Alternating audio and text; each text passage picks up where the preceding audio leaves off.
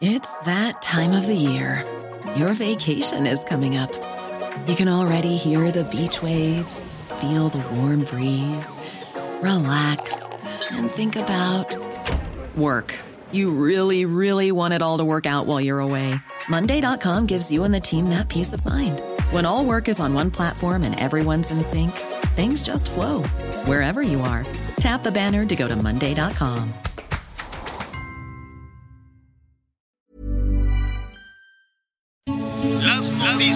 ¿Qué tal? ¿Cómo le va? Buenas tardes. Estás a punto de escuchar Yo soy Javier Alatorre. las noticias con Javier Alatorre. La vamos a pasar muy bien.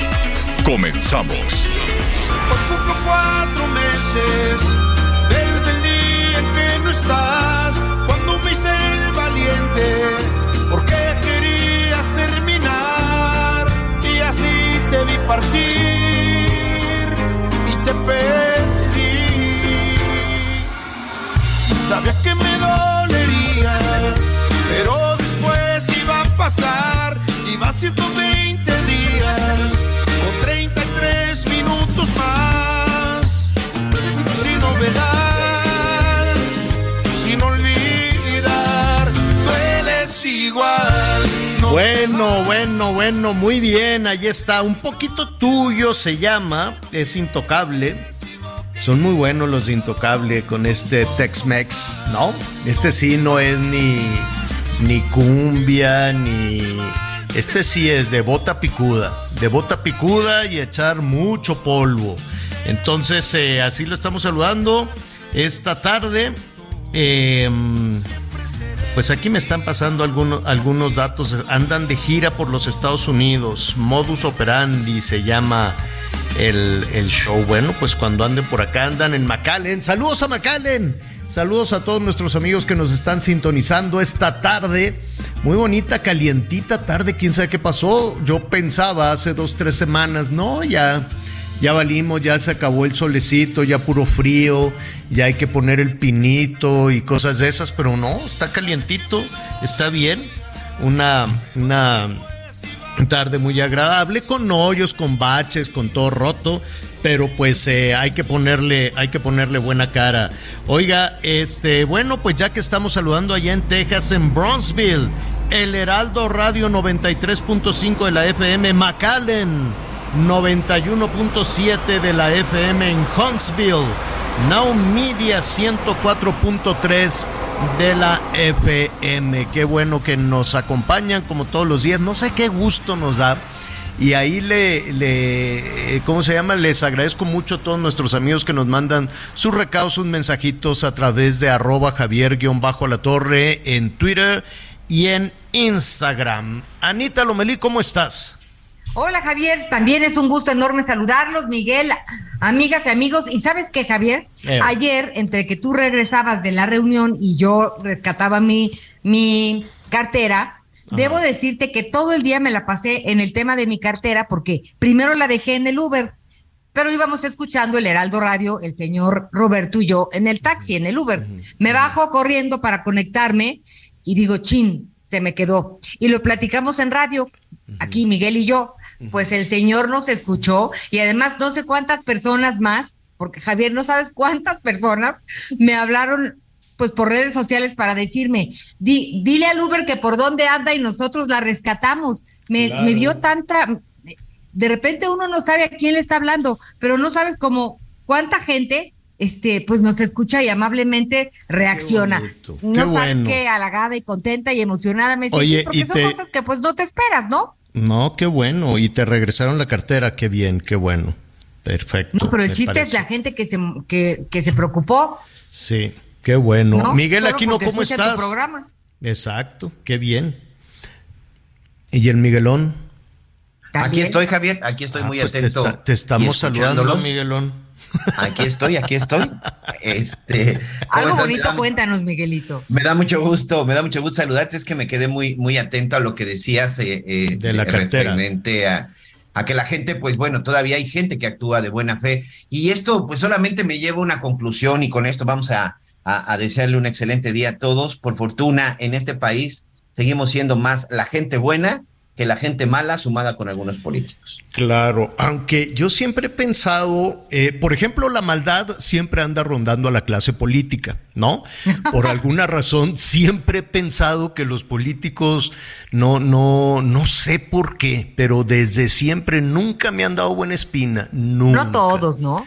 Hay pues a mí hasta ahorita, hasta la fecha, no, Anita, porque pues luego les creo y resulta que siempre no y que quién sabe qué, siempre ya a, veces llego a la conclusión de, ¿cómo te diré?, de que sus, eh, sus palabras no son honestas, sus sonrisas no son de veras, ¿no?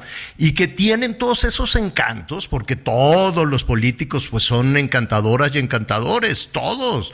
No hay político sangrón, todos, todos te caen re bien y ya sabes, besan niños, bailan bonito, cocinan, este, hacen de todo. Y, pero siempre tengo la sospecha de que son muy narcisistas, egocéntricos, y que en realidad todo eso, toda esa parte encantadora, pues la tienen para sí. Pero afortunadamente son bien poquitos, ¿no? Así como los delincuentes, los políticos son poquititititos si lo comparamos con, eh, con el resto de los ciudadanos. La verdad, somos 130 millones de personas que nos tienen agarrados, eso sí, los, los políticos, ¿no? Porque ellos toman unas decisiones como si estuvieran eh, ordenando su casa y luego arruinan todo. Yo, la verdad, no, no, en toda esta historia, cada vez que hacemos estos recuentos, no podemos hacer recuento muy para atrás, ¿no? Pero, pues digamos que de Fox para acá o de Salinas para acá, de Cedillo para acá, ¿no? Este, pues no, no, no, no he recibido nada cambio. ¿no? Yo no, no, no he recibido nada cambio más allá de agresiones y de cosas por el estilo. Y estoy hablando del PRI, del PAN y de Morena, de todos. De ninguno he recibido algo, algo satisfactorio. Pero es otra cosa, insisto en que a final de cuentas, pues sí, como dice Miguel, los buenos somos más. Aunque, mira tú lo que pasa en la Ciudad de México. Ya ves que están batallando mucho ahí en la zona de en la zona de Polanco, ahí en Mazarí, que estaban diciendo, pues que era en su momento, pues poner un negocio en Mazarik debe haber sido carísimo, no sé, las rentas, y ponían así, pues las tiendas más, este, más nice, ¿no? Las tiendas esas que va puro futbolista y puro político, ¿no? A comprarse, pues las joyas, los relojes o los vestidos y los zapatos carísimos, todo eso, ¿no? Todas las, las, las tiendas muy famosas en el mundo, pues estaban ahí.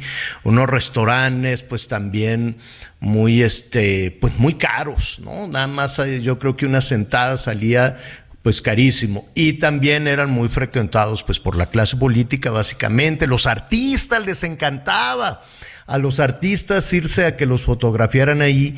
Entonces en las banquetas de enfrente, ya sabes, estaban todos los de sociales y de las TV Notas y del quién y todos esos retratando a los famosos y los famosos así, no, no, por favor, no me retrates. Bueno, pues no vayas.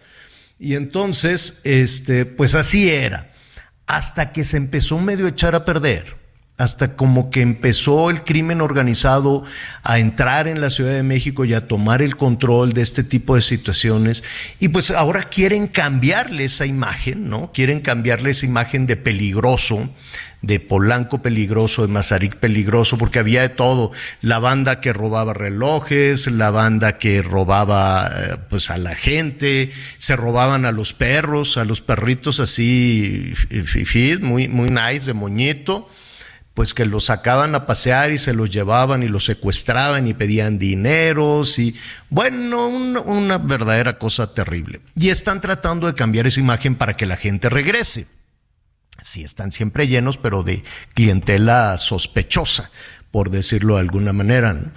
Entonces, se parece a Andares allá en Guadalajara. Saludos en Guadalajara, también a todos nuestros amigos. Ya ves que ahí de pronto pues no sabes quién se está bajando el camionetón, si un maloso o un político o un agente pudiente. No, no, no nunca sabes. Bueno, pues así andaban y están tratando de cambiar esa imagen y dijeron, vamos a hacer un evento y es un evento muy bonito.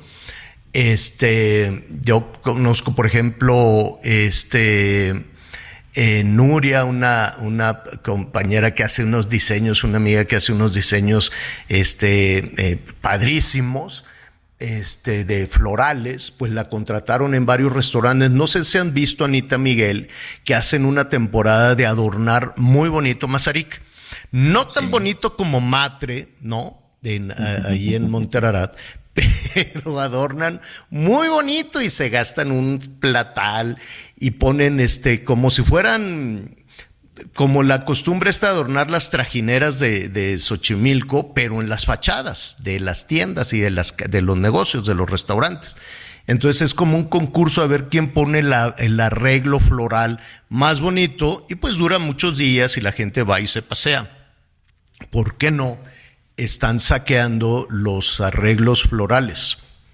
La gente estaba viendo en redes sociales, este pasa en las noches, pero así en multitudes, como turba, como cuando se voltea un camión de abarrote, que todo el mundo va y se lleva lo que puede, las latas, los jamones, lo que sea, ¿no? Lo mismo con las flores de Mazarik. ¿Qué les parece? Entonces va la gente y arranca el pedazón de arreglo y se lo lleva a su casa, a su casa. Como si fuera este es un evento, Javier, ¿eh? es un evento que los propios comerciantes, empresarios de la zona de Nayarit, como tú dices, de esas tiendas muy prestigiosas. Recordemos que la zona de Mazarik es eh, la avenida más cara y de, de, más caché, por llamarla de alguna forma, en América Latina. Y del 20 al 23 de octubre se lleva a cabo el Festival de las Flores y Jardines en Mazarik precisamente el día que se supone que concluyó este evento fue cuando comenzó, fue cuando comenzó el saqueo. Hay mucha división en cuanto a lo que sucedió. Hay quienes dicen, pues dejen que se lleven las flores porque al final son flores que ya no van a servir. A lo mejor en ese sentido tiene razón, pero si hay un arreglo floral que está enfrente de mi negocio, lo tienes que pedir. Mira, yo te voy a decir una cosa. Es un festival de flores y jardines que se lleva a cabo, pues esta me parece que es la cuarta edición. Y se hace un gran esfuerzo después de pandemia, pues por uno, por mantener las rentas en esta calle, me imagino. Por otras, pues son, es una forma de llamar la atención. De repente estas tradiciones, ¿no? Que todo el mundo quiere irse a tomar la foto por ahí, pues son muy bonitas, es agradable, es una temporada del año. Está muy bien, ¿no? Este año esperaban reunir 150 personas, eh, porque además se reabrieron espacios públicos. Y yo creo que si tú le dices al señor de la tienda, oiga, ¿me puedo llevar una margarita? Pues a lo mejor te dice, oiga, déme oportunidad que termine la semana o los días de, del festival y con mucho gusto. Pero lastimosamente lo que hemos visto en las imágenes realmente parece como de rapiña. O sea, por eso te digo, si está enfrente de tu negocio, la verdad es que no somos así. Lo que no ayuda a veces siento es el clima de polarización que se que se ha creado entre las personas de clase social alta, las personas menos favorecidas, los fifís. A ver, eso no sabía en qué momento quién polarizó el secretario, no, porque a veces que él es el que dice, el que anda ahí el diciendo. secretario, mira, pues cada quien cuando le sirve utiliza los términos de este, fifís, de, de los pobres, de las diferencias sociales, muchas cosas que, que sin querer enfrentan a las personas, enfrentan a, enfrentan a muchas... Eh, en, en, muchos momentos, Javier, yo sí he visto que de repente hay más agresión, este, y pues se critica a la gente que que tendrá su coche, no tendrá su coche. Pero sabes que esa ruta, esa ruta, Anita, tiene razón, pero esa ruta se abrió en el 18. Esa ruta que no, que, que allí estaba, a lo mejor allí estaba latente, pero el banderazo de salida se lo dio el gobierno federal. El gobierno federal es el que empezó a dividir entre chairos y fifís, entre ricos y pobres, y ahora, y ahora todavía se le está echando limón haciendo estas diferencias entre tontos y listos entre el, el, norte tonto por trabajador y el listo y el sur listo porque no tiene que hacer nada para recibir las ayudas. Entonces, sí es una pena que toda situación como esta, que es, coincido contigo, es reprobable, a menos de que alguien te diga, sí, como no, lléveselo, como en una boda, ¿no? Como en una boda que, te dicen, llévate los arreglos, claro, no pasa nada. Pero de ahí a caer a esto que estás diciendo, que después de la rapiña vino la, la división, los comentarios, los, que, es, que eso no es más que discriminación en ambos lados, ¿eh?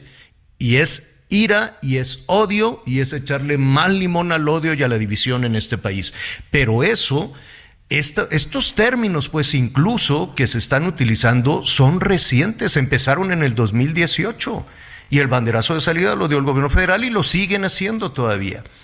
Ahí está, la nueva es dividir al país entre los trabajadores que son tontos y los que reciben apoyos y que son listos al menor esfuerzo. Eso es en pocas palabras lo que se acaba de decir o, lo, o el comentario que está entre risa y en serio en estos, en estos momentos. En fin, esas son las historias, son las cosas de la Ciudad de México. Vamos a tener muchísimos otros temas. Usted tiene, como siempre, la mejor opinión en todo, en todo este tema. Yo les quiero preguntar, ustedes que viajan mucho, Anita Miguel, ¿les gustaría, por ejemplo, viajar? ¿A dónde fuiste recientemente, Anita? A... Fui a Puerto Escondido, Oaxaca. A Puerto Escondido. ¿Te gustaría viajar por American Airlines, un este Ciudad de México, Puerto Escondido? O tú, Miguelón, que Lufthansa te llevara, o Air France te llevara de Chetumal a la Ciudad de México? Bueno, digo, a mí me gusta que me lleven como sea, pero ¿y dónde están nuestras aerolíneas, Aeroméxico? Pues que no pues se dan abasto, dicen que no se, no solo ellos, pues dicen, oye, pues no cabemos. Sí, sí, sí, urgen. Mira, eh, si el tema es, independientemente de la nacionalidad, si el tema es que entren más aerolíneas a hacer vuelos locales, por supuesto que urge y es necesario. Hoy lo que es la, la, famosa oferta y demanda, sobre todo en las cuestiones de las aerolíneas, no existe, Javier. Las aerolíneas que, que están actualmente operando en México abusan porque saben perfectamente que no tienes otra opción más que o los utilizas a ellos o los utilizas a ellos. Urge una mayor demanda, perdón, urge una mayor oferta de aerolíneas en nuestro país porque la demanda es muy alta lamentablemente hay muchas aerolíneas, sobre todo su personal, que hay ocasiones que en verdad, oiga, señorita, tiene tres horas de, que se retrasó mi vuelo. Pues sí, y probablemente tarden más, o sea, porque ya ni siquiera tienen un poquito de cinismo, de decencia, de decirte que las cosas, pues, eh, eh, por lo menos darte una explicación. Si va a haber una mayor oferta, completamente de acuerdo, y no me importa la nacionalidad que sea, pero sí que exista una muy buena oferta, porque en verdad que urge en este país. Sí, oye, pues es que está carísimo, carísimo los boletos de avión y sobre todo a destinos. Y, mal servicio, Javier. Sí, sí, sí. Y mal servicio. que sí. La verdad es que sí, y el aeropuerto cayéndose, que ya dijo Claudio Sheinbaum, afortunadamente, bendito sea Dios, que le va a meter como 400 millones. Esperemos que, que sí, yo creo que sí, no sé eh, de dónde porque no sé si ya estaban considerados en presupuesto o no, pero ese aeropuerto es un peligro, cada vez se está hundiendo más y más y más y más una persona discapacitada en el aeropuerto, en la terminal 2. En la terminal 1, pues es material radioactivo, qué pestilencia, qué cosa. Y en la terminal 2 está hundiendo y hundiendo. Entonces una persona discapacitada que, que se quiera apoyar ella sola en, un, en silla de ruedas, está tan empinadas las rampas, las rampas ya son una cosa imposible de subir o las personas que traen mucho equipaje, bueno, pues cómo batallan para estar sub y escaleras todos los días, se hunde y se hunde. Bueno, saludamos a nuestros amigos en el Pacífico. Acaba de pasar este, este huracán. Sorprendente la manera en la que se fortaleció. En muy poco tiempo se fue, se fue fortaleciendo. Dejaba unos chubascos tremendos en toda, en toda esta zona de Colima, Jalisco, Nayarit. Por cierto, eh, en Sinaloa también les, les llovió y no sé si fue en, eh, ahorita le digo en qué localidad de Sinaloa un muchachito salió, que es cuando vienen los accidentes, pasados los huracanes, pasados los aguaceros, pues no se ve nada, está el agua turbia. Y es cuando viene todo este tema de accidentes porque la gente pues eh, en las costas sale en chanclas, en chanclas de hule y no sabes qué estás pisando. Puedes pisar una botella, un fierro, una varilla como este niño que tocó un cable de alta tensión que estaba metido en el agua no, hombre, le dio una descarga tremenda, luego fueron los soldados y estaban viendo cómo sacar el cable del agua y este rescataron al muchachito y afortunadamente nada más tuvo quemaduras. ¿Qué hay pasado el huracán por lo pronto en Nayarit? Yo le agradezco a Edgar Galicia, nuestro compañero de Azteca Noticias, que va, que estuvo antes, durante y después del paso del huracán. Edgar, ¿cómo estás? Gusto saludarte. Pues mira, lamentablemente en Nayarit eh, se llevó la peor parte, Javier. Y te lo digo porque el huracán Roslin, categoría 3 con sus vientos de más de 180 kilómetros por hora, azotaron a sus municipios y a cinco, Javier, le causó daños importantes en su patrimonio, en la infraestructura y también lo puedo decir que en su, en su sociedad. Tecuala, Acaponeta, Rosa Morada, Guajicori, Santiago y Sprinkla fueron sacudidos durante tres horas la madrugada del domingo por este fenómeno de cuatro de la mañana, Javier, a siete de la mañana y tras ello iniciamos un recorrido para documentar dichas lesiones. Nos hemos encontrado, Javier, daños importantes, viviendas con inundaciones a metro y medio de nivel, con lodo ahí en Tuxpan, en la colonia Francisco Villa y otras afectaciones materiales, algunos cierres de caminos y fallas en las telecomunicaciones y la energía eléctrica. Por ejemplo, el monumental río San Pedro, que no tiene presa, Javier, está obviamente ya invadiendo la carretera y no hay paso. Estamos encaminándonos ahorita hacia Mezcaltitlán, Rosa Murada y Unión de Corrientes, porque nos informan, Javier, que de todos, de todos eh, los poblados que tienen Nayarit, estas tres regiones en particular sufrieron los peores daños. En dos de estos poblados, Javier, fallecieron Gilberto Hernández de 80 años al venírsele una barda encima y Ana Rosa Moreno de 39 años, quien no alcanzó a salirse de su casa. Obviamente esta colapsó y se le vino encima lamentablemente a esta mujer, pero en total tenemos a tres personas fallecidas por este paso del meteoro, mil seiscientas, eh, ciento sesenta mil personas, perdón, eh, se quedaron sin energía eléctrica. La Comisión Federal de Electricidad, las cuadrillas están trabajando a todo lo que dan para poder recuperar eh, o restablecer el servicio. Se suspendieron clases el día de ayer y hoy.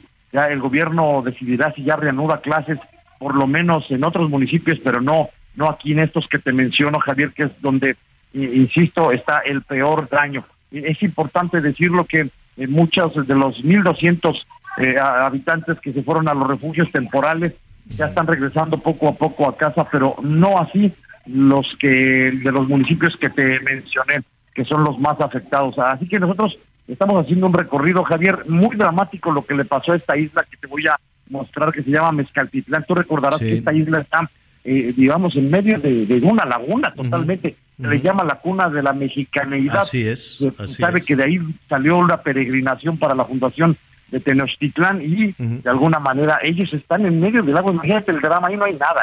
Ahí, tú tienes que o te quedas o te sales, Javier.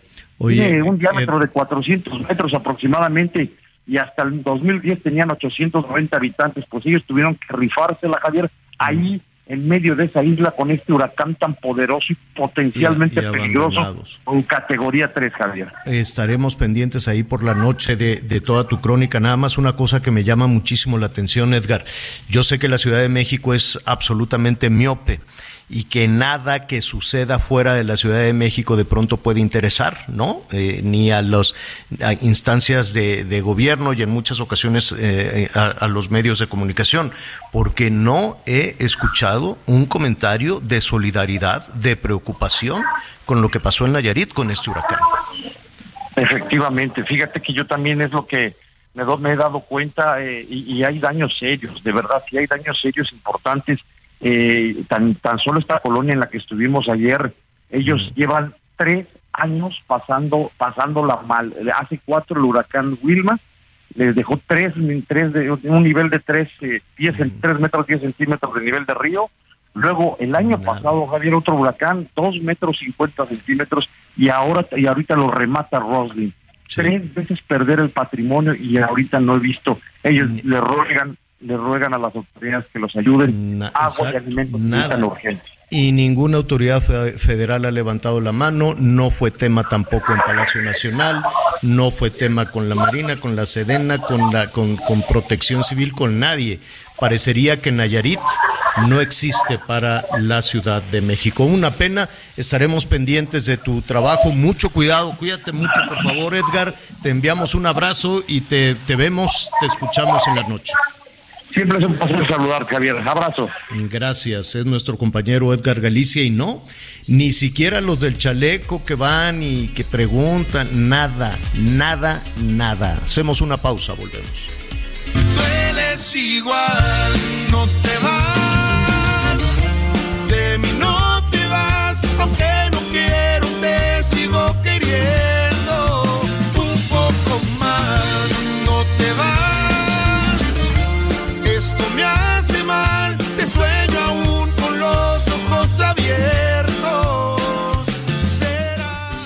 Conéctate con Javier a través de Twitter, arroba javier-alatón. Sigue con nosotros. Volvemos con más noticias. Antes que los demás. Heraldo Radio, con la H que sí suena y ahora también se escucha. Todavía hay más información. Continuamos. Hola a todas y todos. Soy el doctor Francisco Olguín Sánchez, director médico para el portafolio de oncología en Pfizer México. ¿Cuáles son los factores de riesgo que aumentan la posibilidad de cáncer de mama? Existen dos tipos de factores de riesgo, los no modificables y los modificables. En el primero están el género y la edad. Por ejemplo, una de cada 12 mujeres se enfermará de cáncer de mama a lo largo de su vida. Además están la menstruación en etapas muy tempranas, la menopausia después de los 50 años y la genética. Por otro lado, se encuentran los factores modificables como es tener un estilo de vida sedentario, tabaquismo, la exposición a la radiación, entre otros. Hazlo bien, mano al pecho.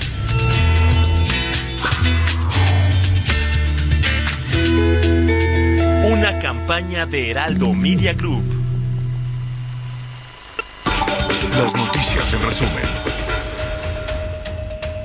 La Fiscalía General de la República determinó el no ejercicio de la acción penal contra Pío López Obrador y David León Romero por presuntos delitos electorales. El juez de amparo analizará si la Fiscalía cumplió con los términos que se le ordenaron en el juicio de amparo que promovió el hermano del presidente. Cuatro estudiantes de la Escuela Secundaria Técnica número 14, 5 de mayo, ubicada en la Ciudad de México, presuntamente agredieron a un compañero suyo, clavándole en cuatro ocasiones un destornillador, un desatornillador en la nuca. Lo leo y no lo creo. El joven identificado como Aarón fue trasladado al hospital para ser atendido. El presidente del Poder Judicial de la Ciudad de México, magistrado Rafael Guerra Álvarez, propuso eliminar el auto de vinculación a proceso previsto en el artículo 19 mediante una reforma constitucional. Advirtió que es confuso y no garante del respeto a los derechos humanos. Hoy el dólar se compra en 19 pesos con 53 centavos y se vende en 20 pesos con 22. En Soriana encuentras la mayor calidad. Aprovecha que el pollo entero fresco está a solo 38.90 el kilo. O lleva carne molida de res 80-20 a 87.90 el kilo. Sí, carne molida de res a solo 87.90 el kilo. Soriana, la de todos los mexicanos. A octubre 26. Aplican restricciones. Bueno, eh, mire, eh, vamos a ver cómo están las, las cosas con la reforma con la reforma electoral que a partir de hoy comenzarán ya a recibir, no sé si a discutir, pero por lo menos a recibir los, los diputados. Y, y lo comentábamos al inicio del programa, Anita, Miguel, amigos, que en hay un hay un sector de la población este, en el cual yo me incluyo que cada vez nos sentimos pues un poquito más, no un poquito, mucho más eh, eh, lejanos de, de, las decisiones que toma la clase política, ¿no? Parecería que son eh, acuerdos que benefician o a personas o a partidos o a un grupo de personas. Hay que recordar que los políticos comparados con el resto de la ciudadanía son poquititos, son muy poquititos y toman estas decisiones que afectan la vida de millones y millones de personas. Y en esto vamos navegando entre que si hace ya llevamos un año en campaña y todavía faltan otros dos años para las elecciones, pero pues no importa y el árbitro electoral, pues cada vez que levanta la cabeza le dan un zape y es un dineral enorme, eso, eso es cierto, es un dineral enorme y son millones y millones de anuncios, uno más aburrido que el otro, ¿no? La espotiza, en fin, y los ciudadanos pues nos sentimos un tanto alejados de esa fiesta. Y declaraciones como esta, yo, yo me quiero imaginar qué hubiese pasado si en el gobierno de Peña Nieto, eh, ¿quién era? Osorio Chong, el secretario de Gobernación, hubiera dicho, oigan, ¿y si un militar es candidato a la presidencia? ¿Y qué tal si regresamos a tener un presidente de origen militar como Ávila Camacho? Bueno, yo me quiero imaginar la que, la que se hubiera armado, ¿no? este, marchas, plantones, bueno, quién sabe cuánta cosa. Y ahora pues se toma un, tanto a la ligera. Yo no tomaría esas, esos temas a la ligera porque está en el ambiente. El hecho de que se diga, pues puede ser un buscador, ¿no? Puede ser ir midiendo precisamente cuál es la, la reacción y cuál es la opinión. No hay nada casual ni las declaraciones de la gobernadora de Campeche las dice por, por, sí sola, ¿no? No se manda sola, me queda claro. Ni, ni hay casualidades o chistoretes o chascarrillos en, en, en el tema de que los militares regresen a Palacio Nacional, ¿no? Eso. Pero queda, queda ahí, ya, hoy por la mañana también el presidente dijo, no, no, no, no va a haber este corcholata, no haber corcholata militar, pero pero se dijo, ¿no? Y en medio de todo esto, pues hay una reforma, una reforma para eh, este pues para tener unas reglas, no sé si distintas, no sé si más claras respecto a la próxima elección presidencial, no sé si alcance para la próxima elección presidencial. Son muchas las iniciativas, la que pesa, desde luego, eh, en medio de todas las que se van a mandar, pues es la del presidente Andrés Manuel López Obrador. Vamos a platicar en este momento, me da muchísimo gusto saludar a Jorge Romero, él es el coordinador del Grupo Parlamentario del PAN. ¿Cómo estás, Jorge? Buenos días, Javier. Buenos días a ti y a todo tu auditorio. Ana María Miguel. Oye, Jorge, hoy entonces que eh, reciben estas iniciativas o ya empieza la discusión, ¿Cuál, cuál, ¿cómo es el proceso? Bueno, mira, primero decirte, Javier, lo acabamos de decir en una mesa que se acaba de instalar, así literal como lo dijimos ahí. Nosotros nos congratulamos de que haya una disposición por parte de los que son mayoría aquí de construir una reforma electoral juntos. Es decir, lo primero que el PAN deja absolutamente claro es que para hablar de la reforma electoral es hablar del producto del consenso de todos los grupos parlamentarios para construir una reforma. No empezar a discutir la que mandó el presidente de México. O sea, son, dos cosas muy distintas. Si nosotros desde un principio dijimos que nunca en la historia, por lo menos reciente de este país, se ha hecho una reforma electoral que provenga del poder ejecutivo. Siempre ha sido una reforma como producto pues del acuerdo y del consenso de las fuerzas políticas. Entonces, eso es lo primero que hay que aclarar. No vamos a entrar a discutir la reforma que manda Andrés Manuel. Vamos a empezar a construir hasta en la medida de lo que sea posible, Javier, un, una, un, nuevo marco jurídico electoral enfocándonos en lo que sean coincidencias. Yo estoy seguro que muchas sí las habrá, pero para mí es muy importante que tú y todo tu auditorio escuche. Y lo dijimos también desde la instalación.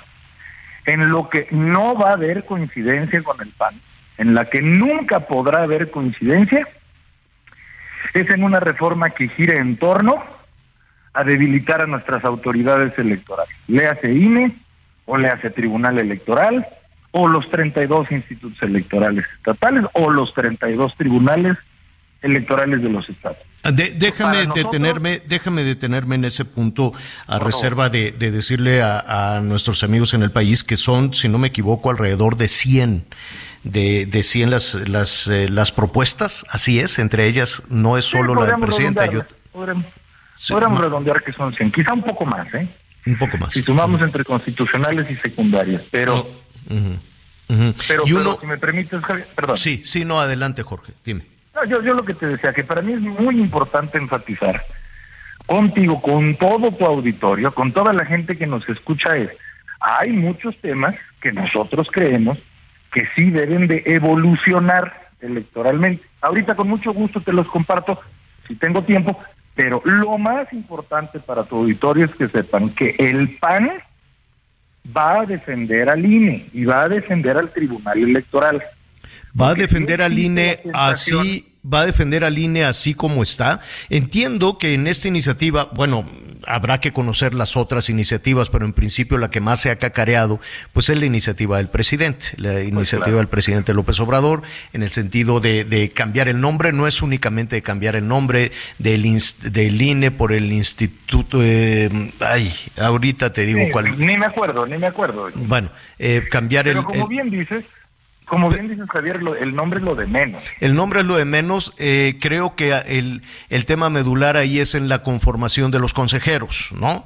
Eh, el presidente propone que eh, él mismo pone a, a sus, sus propuestas, ¿no? Dice que el, que el Ejecutivo em, proponga dos, el, el Legislativo dos, el Judicial a dos, y me faltaría uno que no, no, no queda muy claro cómo se resuelve, y que quedan siete consejeros que además son electos este, por, por, por boletas en mayoría. Y entonces, pues no me quiero yo imaginar quién va a tener el control de esos siete consejeros. ¿Cómo se puede blindar de acuerdo al PAN? Yo sé que todavía falta, aunque tenemos el tiempo encima, no nada más de la conversión, sino electoralmente. ¿Cómo, cómo se puede blindar esta idea que tú tienes, Jorge, o que tiene el Partido de Acción Nacional? Mira, usemos como ejemplo el que tú acabas de mencionar, que los consejeros del INE ahora ya se decidan por voto, como si se lanzaran como diputados o senadores o alcaldes. ¿Cómo se contiene eso? Pues evidentemente no aprobando la reforma en ese punto. Mira, yo me atrevería a decir, querido Javier, que ese punto, ese, el de que los consejeros del INE sean este, votados por la gente, que todos hemos considerado que eso es una partidización del árbitro electoral. Lo peor que le podría pasar. ¿En quién crees, Javier, que se apoyarían las mujeres y los hombres aspirantes a conseguir votos? Pues en los partidos, políticos.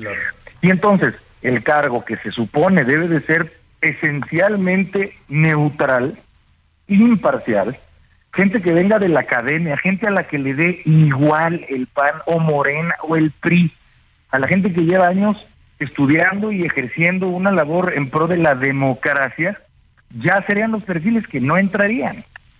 Entonces, no solamente el PAN está en contra rotundamente de algo así, insisto, no solo de eso, de cualquier propuesta que modifique las facultades o la integración de los árbitros electorales, sino que además, y esto creo que es una muy buena noticia, en este evento que te refiero, Javier, lo mismo dijeron mis símiles del PRI y del PRD. Entonces, eso nos regresa a un escenario eh, como de pues, la reforma eléctrica. Va a ser muy interesante conocer la posición, la posición del PRI, que también, que también vamos a, vamos a, a preguntar. Yo, yo quisiera conocer tu opinión en otro de los puntos que también está eh, en el ambiente, que es el costo de los procesos electorales, el costo de, de, de, los presupuestos que se dan a, a, los partidos y al propio árbitro electoral. ¿Estarían ustedes de acuerdo en que, es, en que hay que bajarlo? Sí, sí, sí. A ver, tampoco vamos a... O sea, insisto, Javier, hay cosas en las que sí tenemos que empezar a hablar. A ver, si resulta y se comprueba que el INE tiene un presupuesto hiper este, duplicado, quintuplicado, pues evidentemente con eso sí está a favor de que se optimicen los recursos en México. Pero se necesitaría una reforma porque son ustedes quienes aprueban o, reducen. Pero para optimizar los recursos de una institución no se ocupa una reforma y mucho menos constitucional. Eso se discute en un presupuesto que estamos a punto de empezar a discutir, debatir, y, tu observación es precisa y perfecta. Para eso no se ocupa reformar la Constitución. Oye, ¿son muchos pluris? ¿Son muchos los, los diputados plurinominales? No, mira, yo no sé si sean muchos o pocos. Lo que sé es que son indispensables. A lo mejor se puede disminuir a proporción pero lo que no puedes lo que no puedes desaparecer es la representación proporcional o como se le conoce como los pluris, porque esa representación, Javier, es la herramienta que tienen las minorías para representarse en el Congreso. Digo, déjame ponerte un ejemplo muy muy sencillo. Hay a lo mejor en el distrito en donde tú vives, a lo mejor votan 100 personas, 51 personas votaron por un color, si quieres guinda, y 49 personas votaron por el azul. Ahora sí que todo, todo comparativo con la realidad es coincidencia. A ver, en ese distrito ganó el color guinda por un voto, Javier. Un voto. Los diputados plurinominales y diputadas son la representación de esos otros 49 que son prácticamente la mitad de la gente que votó en un distrito que deben estar representados en el Congreso. O sea, esto, esto, la, reforma del presidente lo que más quería es, minar a las minorías. Por eso nosotros vamos a tener nuestras propias propuestas y, e insisto, tú me preguntabas hace rato, ¿qué onda con los este, presupuestos de los partidos? Bueno, pues también es un tema que tenemos que entrarle y el PAN está dispuesto. Claro. Si es mucho lo que recibe un partido, pues entonces disminuyámoslo. El PAN, con todo lo que sea sensato, va a avanzar. Eh, el PAN, con todo lo que sea regresivo o autoritario, lo va a impedir. así de simple. Esa va a ser la posición de las y los diputados del PAN. Estamos con Jorge Romero, coordinador del grupo parlamentario del PAN en la Cámara de Diputados. Finalmente, Jorge, a reserva de seguir con esta, con esta conversación para, para pues eh, poder entender, ¿no? Sobre todo las otras iniciativas. Debe de haber puntos de encuentro, son 100 iniciativas, no creo que sean muy, muy diferentes, este, e incluso no tan diferentes a lo que, a lo que estaría proponiendo el presidente, me, quiero suponer, ¿no? En, en, algunos puntos, pues sí, el árbitro, eh, el INE mismo, en fin, ¿no? Yo creo que en, en, algunos puntos habrá diferencias, en otros seguramente puede haber eh, coincidencias, pero esta reforma se está llevando a cabo para qué? ¿Para la elección presidencial? Mira. ¿O no alcanza? O no, ¿O no alcanza el 24? Sí alcanzaría. La, la, la disposición que existe respecto a los tiempos de poder reformar electoralmente viene en el artículo 105 de la Constitución, que dice que son 90 días antes de que empiece el periodo. Realmente, haciéndola ahorita, sí darían los tiempos. Pero lo primero que se habrá de discutir es precisamente eso, Javier. Si las reformas que se hacen son ya con miras al 2024 o con miras a largo plazo.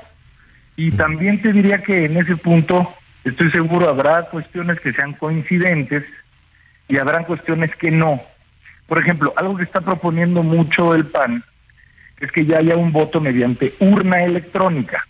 O sea, que como muchos países más en este sería planeta. una ventaja impresionante.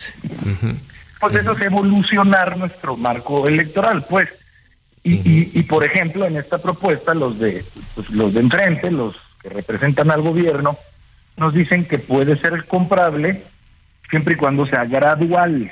O sea, empezar en una cierta proporción en el 24 para que en, no sé, 2036, por decir algo, ya sea global un voto por urna electrónica. Es decir, hay muchas cosas que tienen que irse sucediendo en el tiempo según la realidad.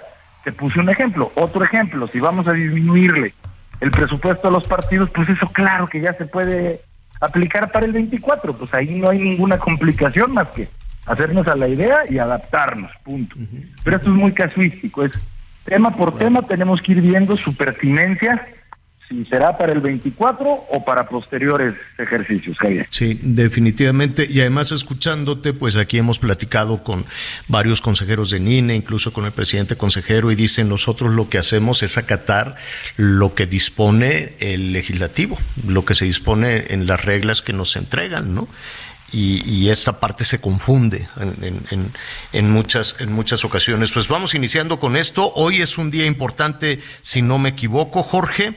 Eh, ¿qué, qué, sucede hoy? ¿Van, van recibiendo? ¿Cómo, ¿Cómo se entregan las iniciativas? Mira, las, iniciativas ya están inscritas. Ah, Eso no significa que no se puedan seguir inscribiendo más, obviamente, pero pero sí ya existe un corte muy nutrido, Javier, como decías, de casi 100. Yo estoy seguro que incluso un poco más, como 120, si las sumas, o sea, en, total, en donde, pues bueno, se va a empezar a analizar de una por una. Yo, yo, yo quiero enfatizar el, punto con el que empecé, Javier, porque de verdad que no es cosa menor.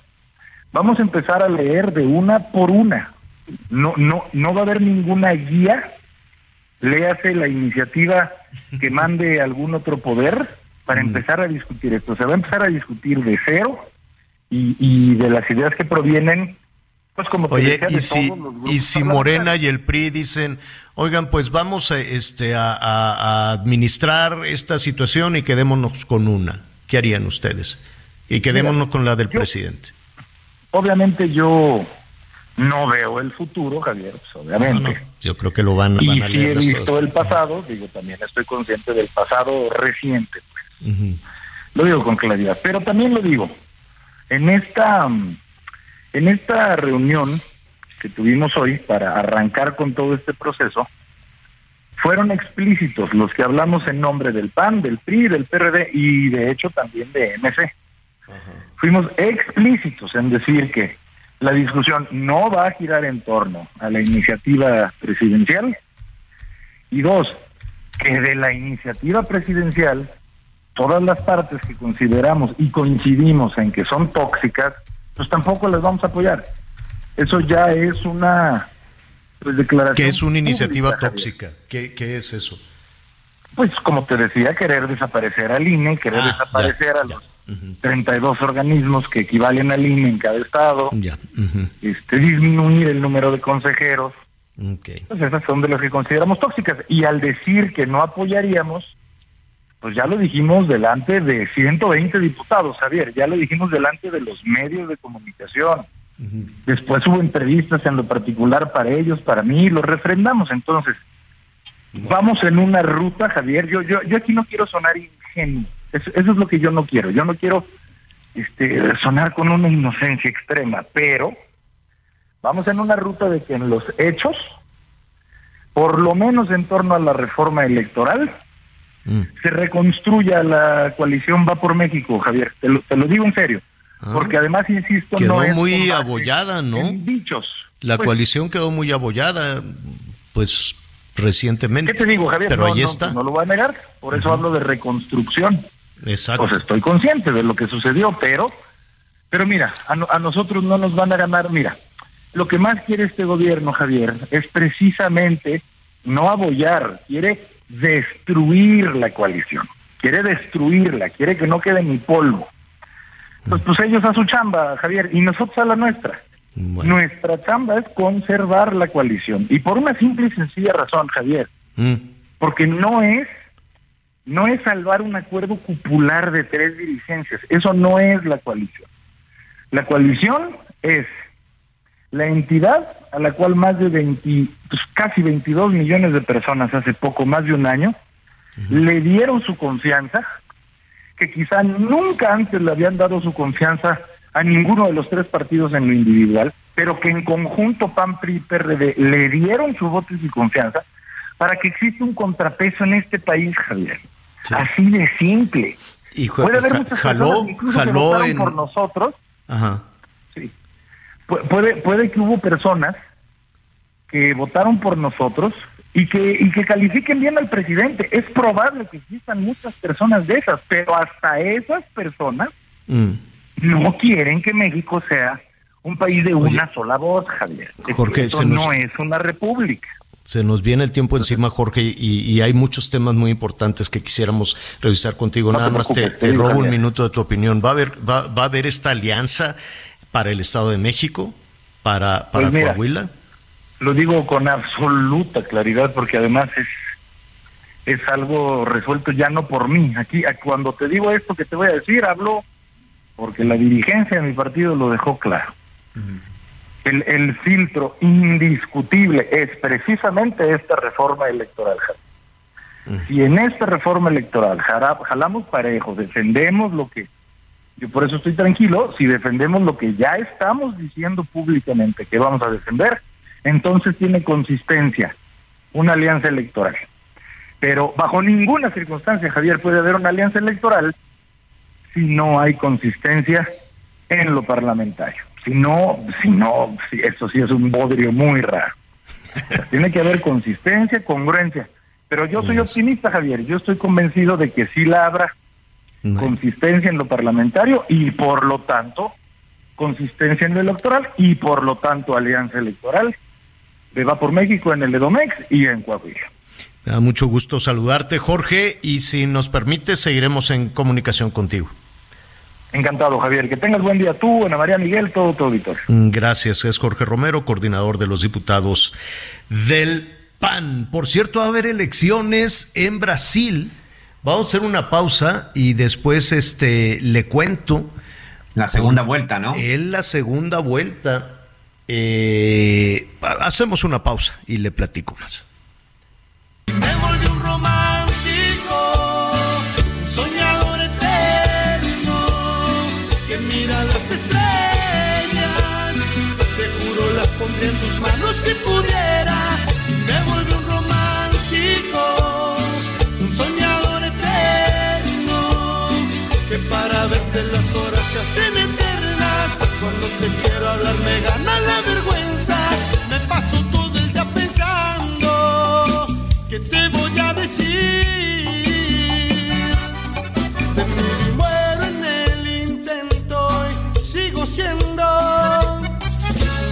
Conéctate con Miguel Aquino a través de Twitter, arroba Miguel Aquino. Toda la información antes que los demás. Ya volvemos. Heraldo Radio, con la H que sí suena y ahora también se escucha. Mother's Day is around the corner. Find the perfect gift for the mom in your life with a stunning piece of jewelry from Blue Nile. From timeless pearls to dazzling gemstones, Blue Nile has something she'll adore. Need it fast? Most items can ship overnight. Plus, enjoy guaranteed free shipping and returns. Don't miss our special Mother's Day deals. Save big on the season's most beautiful trends. For a limited time, get up to 50% off by going to BlueNile.com. That's BlueNile.com. Escucha. Todavía hay más información. Continuamos. Bueno, bueno, muy bien. Em, le comentaba que va a haber elecciones en Brasil en la segunda ronda, en la segunda vuelta, porque ninguno de los dos candidatos fuertes, que es eh, Luis Ignacio Lula da Silva, de la izquierda y el presidente Jair Bolsonaro de la derecha, pues alcanzaron el 50% más uno de los votos. Entonces dijeron, bueno, pues como nadie lo alcanzó, pues vámonos a una segunda ronda. Eh, aquí la lo, lo, sorpresivo, por así decirlo, entre los, los análisis, los comentarios, en fin, todo esto decían, nombre, Lula se lo va a llevar de, calle. Y es muy probable que que gane, si, es muy probable que gane nada más que las diferencias. en la primera ronda electoral decían, no hombre, Lula le va a poner una patiza, le va a poner una revolcada, Bolsonaro le va a ganar por 30 puntos y nada, que no se pudo y ahora pues sigue estando en la delantera, pero ya son mucho más cautelosos, tiene unos puntitos arriba, ¿no, Anita? Seis puntos. Seis puntos. La última intención de voto este Luis Ignacio Lula da Silva tiene el 52.0% y bueno, el actual presidente Jair Bolsonaro tiene el 46.2%, señor. Son seis que en estas eh, condiciones, que en esta... ¿Perdón? El viernes será el, el, último debate, estará interesante a ver, eh, pues verlos. Me gustan, este, ellos ah. me gustan mucho en sus debates, la verdad. Pues el eh, Lula no quiso ir al debate anterior. No, pero imagínatelos juntos. Sí, sí, sí, sí, pero Lula en el en la primera ronda electoral. En la primera ronda. Dijo, como yo ya lo traigo todo en la bolsa, como yo ya estoy cincho para ganar, este hasta me puedo emborrachar, ¿no te acuerdas que se puso una borrachera? Y salió ahí a besar niños y los niños así, ay mamá, este señor borracho me quiere besar. Y este ya dijo, no, yo no voy a, los debates, mejor me tomo mis caipiriñas y al cabo ya la tengo, ya, ya no tengo que andar haciendo nada más que estar saludando con la manita y cosas por el estilo. Y nada que no ganó. Entonces le dijeron, una cosa ¿sabes qué? Suspende el chupe y ve al debate. ¿Mande? Ves que salió de la cárcel, ¿no? Que es un, es un tema muy taquillero el hecho de que haya salido de la cárcel, también se casó. Pero sí sabemos por qué fue a dar a la este, cárcel, ¿no?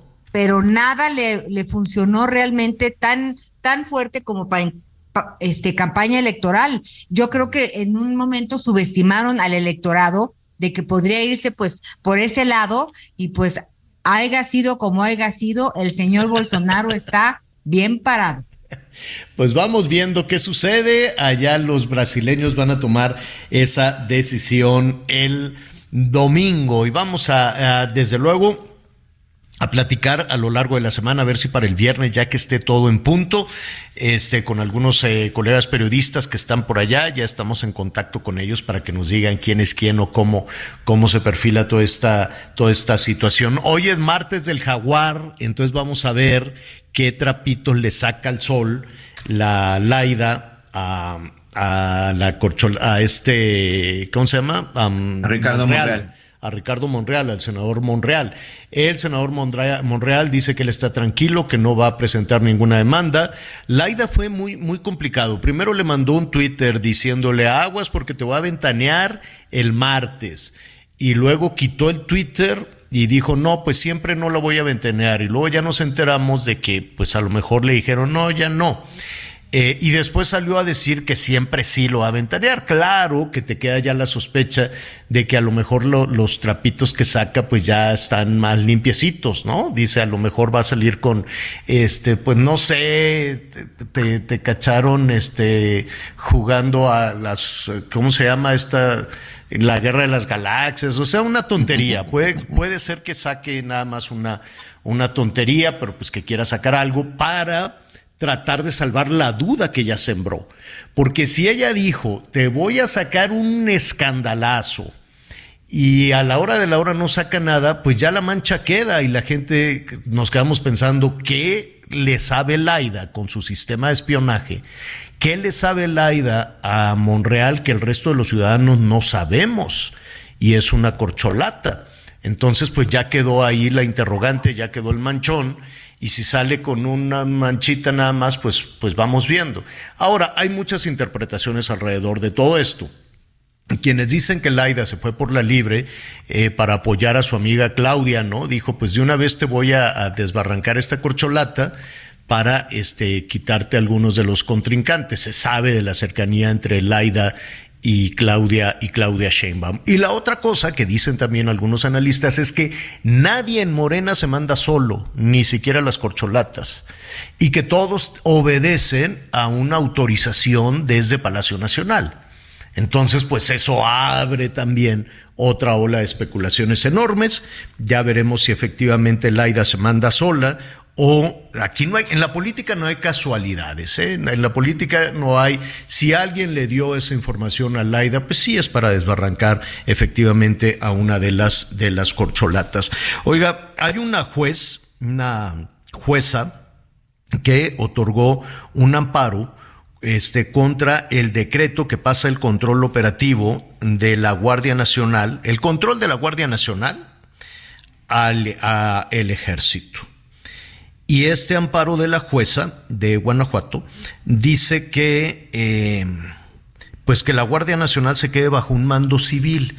Bueno, todo esto abre muchísimas interrogantes también. Uno, ¿realmente le preocupan al ejército o al gobierno federal las decisiones que tome el Poder Judicial? las decisiones que tome una jueza o un juez por lo que hemos visto, pues todos los amparos en diferentes situaciones, que si el aeropuerto, que si el tren, que pues no, no, no dan ni frío ni calor, ¿no? Las obras continúan y bueno, pues ya se resolverá, en fin, ¿no? O los amparos que las decisiones que toma, por ejemplo, el árbitro electoral, no, no puedes hacer campaña, no, pues sí, voy a hacer la campaña, ya después te pago la multa. O Laida, no puedes estar espiando, ah, pues tú dices eso, pero pues este es por el, el bien mayor que lo voy a hacer, ¿no? Siempre hay un argumento de un bien mayor para este, pues tronarle una trompetilla a los jueces. Eh, ¿Qué va a pasar con esto? ¿Qué efectos puede, puede tener? Y si efectivamente el ejército pues estaría en el ánimo, en las condiciones de acatar una decisión judicial. Para hablar de este tema, yo le agradezco muchísimo al doctor Guillermo Garduño. Él es profesor investigador de la Universidad Autónoma Metropolitana que nos ayuda pues a entender en dónde estamos. ¿Cómo te va, Guillermo? Muy buenas tardes. Muy buenas tardes a ti, el auditorio. Oye, eh, ¿qué, opinión te merece la decisión, en principio, de esta jueza de otorgar este, este amparo? Bueno, aquí vamos a tomarlo en dos partes. Sí. La primera, ¿qué representa el hecho de que el régimen actual haga caso omiso del régimen jurídico que supuestamente él mismo trata de reformar. Si la reforma, o sea, si las reformas que de alguna manera ellos implementan, cuando de alguna manera les son adversas, sencillamente les vale y las hacen a un lado, entonces esto debilita finalmente al Estado, porque entonces el régimen jurídico está peor que de florero. Al mismo tiempo, hay otro elemento que es muy importante considerar. Cuando se establece un amparo, se establece precisamente el recurso que tiene particularmente la ciudadanía frente a la acción arbitraria de una autoridad de carácter estatal.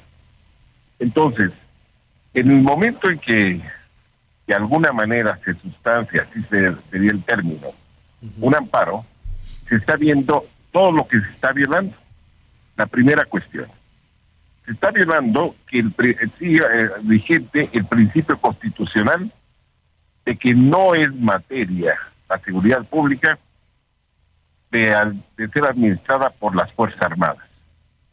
Entonces, este es el primer elemento que tenemos que considerar, de que tiene que ser un civil el que de alguna manera le encabece.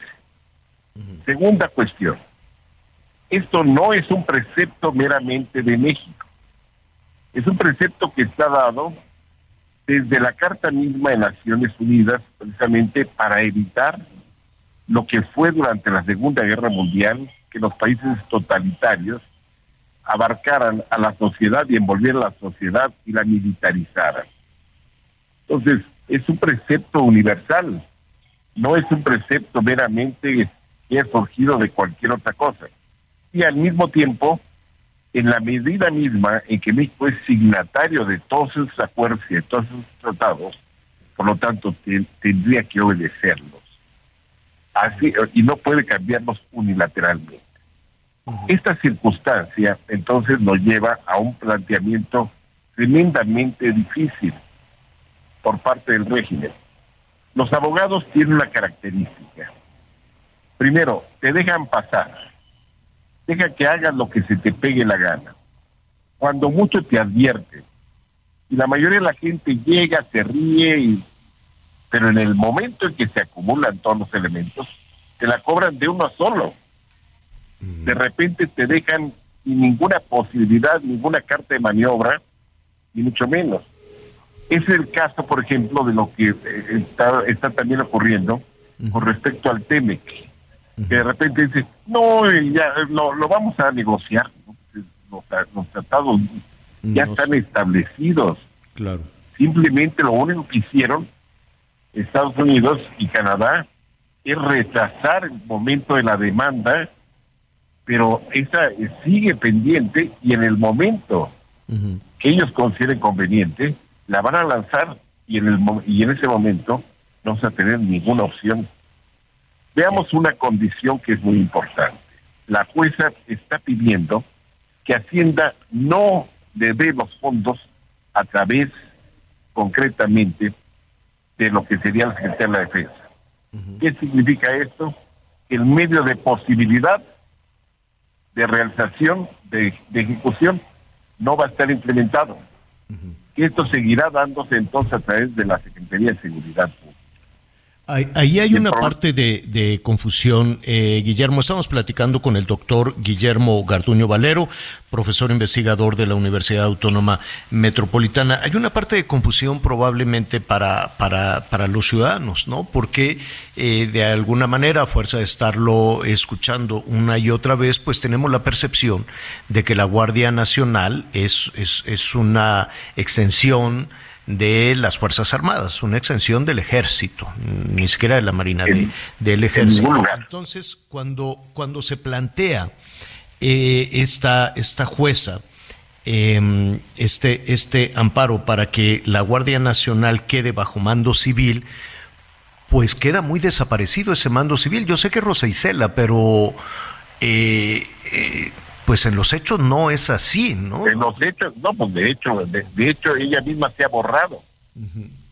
Ahora, la característica es que los órganos policíacos no es materia de su competencia el, el hacerse cargo de la administración del orden civil.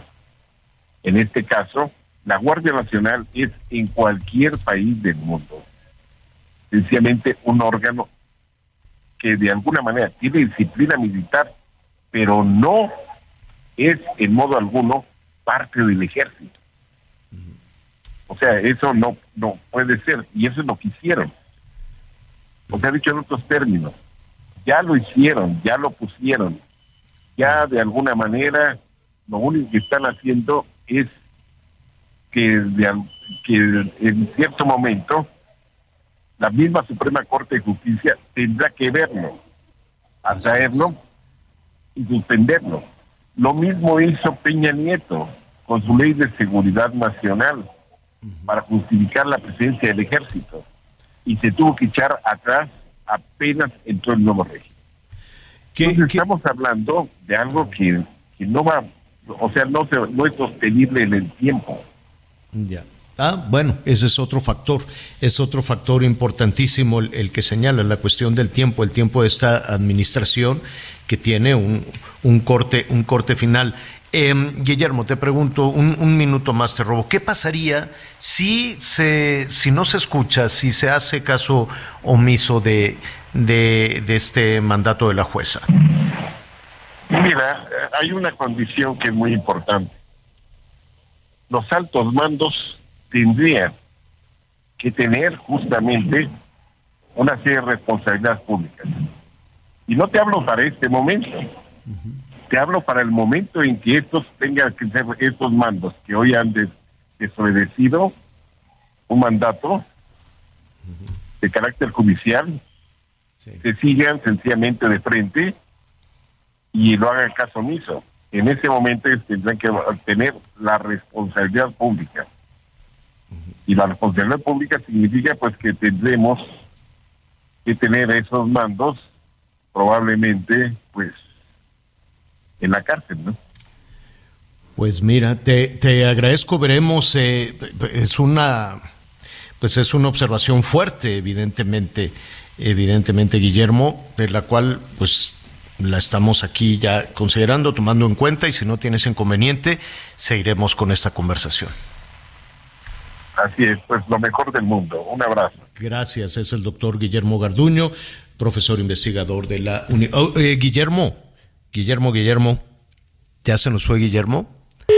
Se nos fue Guillermo. Sí, señor. Es que quiero, es que resulta que estaba revisando el, eh, el ranking de las mejores universidades de, de, de América Latina o del mundo y ya entró, ya entraron más universidades mexicanas, cosa que me da mucho gusto entró el Politécnico Nacional, em, entró el, no, perdón, el Poli ya estaba, entró el TEC, entró el TEC de Monterrey y entre en esta lista de las mejores y entró felicidades al TEC y a todos los estudiantes el Tecnológico de Monterrey y entró la Universidad Autónoma Metropolitana con toda su tarea de investigación, cosa que me da también muchísimo gusto. ¿Y la Carlos Septién? No, todavía no, No, no, no, no, Bueno, todavía no. Todavía está bien, está bien, esperemos, pronto, pronto. Oye, ¿sabes quién salió también ahí de la Carlos Septién? La no Rosa te Riendo, Javier, te estoy viendo. Qué bien. saludos a la Carlos Septién, tiene gente muy valiosa, muy talentosa que ha salido también. La primerísima escuela de periodismo en México. Cuéntame, ¿quién? La Rosa Isela. Sí, porque te digo que Rosa Isela era aplicadísima y era suplente del maestro Alberto Barranco, que está en el ah. Vaticano. Ah. y era uno de los mejores maestros que yo conocía en la Carlos Septién. Entonces, cuando la veíamos a ella, una súper chavita que lo supta, que decíamos, ah, hijos, pues, ¿qué pasó? Pero es que muy capaz, muy estudiosa y una mujer muy trabajadora ojalá que podamos platicar con ella, que nos cuente su historia. No sabes qué, qué manera de sacar adelante a su familia con inteligencia y, sensibilidad. Y bueno, hoy en este puesto, pues las cosas han sido, no creo que nada fáciles, muy complicadas. Y también habría que preguntarle en este momento, a ver, si se va a la Guardia Nacional y qué es la Secretaría de Seguridad Pública y Protección Ciudadana. Sí, pues eh, digo, ella no tiene ahí, si, si somos honestos, pues no, no, no, no ha tenido el manejo de la Guardia Nacional. Le asignaron recientemente otras tareas que tenían que ver con las medicinas o...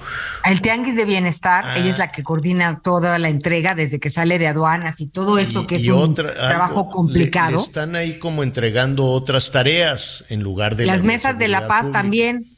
Sí, varias cosas. Y luego algo tenía que ver con medicinas y y cosas así también, que dijo, ah, pues vamos a encargárselo a Rosicela, que, que debe ser muy efectiva en las tareas que, le asignan, pero lo de seguridad no, no, no se lo han dejado del todo verdaderamente. La están candidateando para corcholata de la Ciudad, de, México. ¿no? sí, ¿no? No hemos, sí, no hemos platicado con las corcholatas de la Ciudad de México. Pero es que, ¿cuáles son? A ver, Clara Brugada. De, de la Ciudad de México. no? ¿Martí Batres? No, pues esas son, a ver, a ver, vámonos despacito. Esas son las de Anita. Esas no, son, bueno, ya, está, ya empezó de las Radio Chairo. Son todas las de Morena, oigan. por eso yo estaba diciendo eso. La Rubalcaba, por ejemplo, en la Adrián Rubalcaba, sí, sí, pero no sabemos de del PRI o de la o de qué unión. Como sea, de la oposición. Oigan, mejor los voy a invitar a Guadalajara y luego vemos todos estos asuntos chilangos que verdaderamente en el resto del país simple y sencillamente nomás no nos interesan. Entonces, oigan, vamos a Guadalajara. Si usted quiere estar, este, pues ahí eh, cerca de, de, del Checo Pérez, oye, va a haber un super evento un super evento además en las calles de Guadalajara que ya se merece un respiro después de tanta cosa tan fea que les ha que les ha eh, sucedido. Así es que yo voy a, saludar en este momento a nuestro compañero Jaime Gallardo, eh, conductor de, de, del Heraldo Deportes allá en Jalisco. Jaime, qué gusto saludarte. ¿Cómo estás?